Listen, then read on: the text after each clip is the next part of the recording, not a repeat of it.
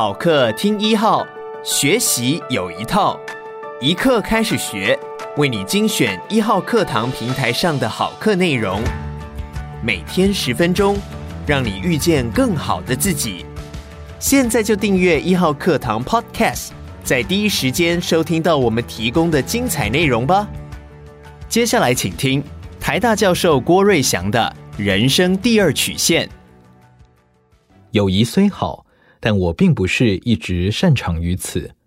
回忆过往人生路，我总忙于打拼事业、照顾孩子、守护妻子，所以交友时间反倒寥寥可数。印象所及，中年之前，我最后一群好友仍是十八九岁时的那群大学死党。故我有时会想，是不是妻子的安排，才让这一群天使来到我与孩子们的身边。喜爱音乐的妻子是否要告诉我，人生若仅是单单一个音符，即使再出色，仍成不了曲调，谱不出辽阔的交响乐？我当是愿意如此相信的。于是，当九六级、九八级的学生们陆续毕业后，我仍继续拥抱新的友谊。这回我的交友平台转为团体运动，一来锻炼健康，但无意之中竟也重逢青春。估算自二零一一年起，我陆续跑了七十多场马拉松赛事，并于这段长路上完成了世界六大马拉松赛事，获得了六枚城市奖牌与最终的甜甜圈大满贯奖。我越跑也越明白。路上真正点滴累积的，绝非闪亮亮的奖牌，而是那无价的友谊。其实，若不是与一群好友斗阵练跑，我根本不会踏上马拉松赛道，或者即便出发了，也不会跑得那么远。我们这群跑友多是 EMBA 的学生与教授，大伙都身在职场多年，如今再回学校操场练跑。倒也像是某种回归，于是很快我们丢下形象包袱，再无西装革履，再无职场上那必须展现的气定神闲。因练跑之际，我们全都是汗如雨下、气喘如牛的狼狈模式，甚至几个臭男生还常脱了上衣坦诚相见。大伙的相处，随着汗水洗涤。日渐褪去职场上的行礼如仪、规规矩矩，反而是搞笑连连、欢笑不断。于是我们这群人跑着跑着，好似都跑回了自己曾经的青春与青涩。如此的我们，再无需名字与头衔，自然而然跑出绰号。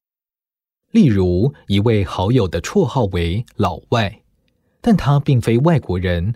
会如此称呼他，是戏谑他总老是在状况之外，总有糗事逗乐大伙，故得此封号。这群跑友中，还有寒天、猫女、女超人、野马等风云人物。寒天得此名，是因他爱说笑话，但笑话总很冷。即便大伙跑得一身热汗淋漓，但听他讲完笑话。仍瞬间心寒不已，故得此名。至于猫女，则是因为曾为酒商，工作所需，得在各大夜店出入，故有此昵称。不过后来，猫女不仅为家人转换职场跑道，而且当她换下高跟鞋，穿上跑鞋来运动后，更常带着孩子一起投入，成为众人表率。至于女超人，则是因她体力太好，练跑之余三不五时还有体力在开 party、小酌聚会，故被称之为女超人。而野马则是位专业律师，但上了赛道就有如脱缰野马，速度超快。体力好又爱家的，则是我们的龙哥。年纪较长的龙哥很宠爱家人。每回出国跑马拉松，总会带上家人同行，并顺道购物。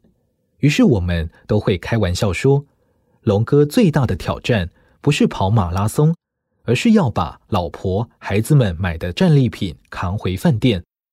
不过龙哥修为很好，常是家人买的越多，他脸上笑容越多。会带着妻子同行的，还有台大管理学院教授李吉仁，风度翩翩的他，绰号正是偶像剧中的白马王子大仁哥。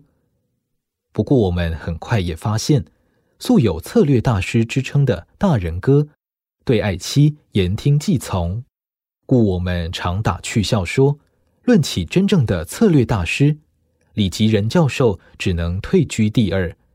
第一位自然是大仁哥的人生伴侣又青姐。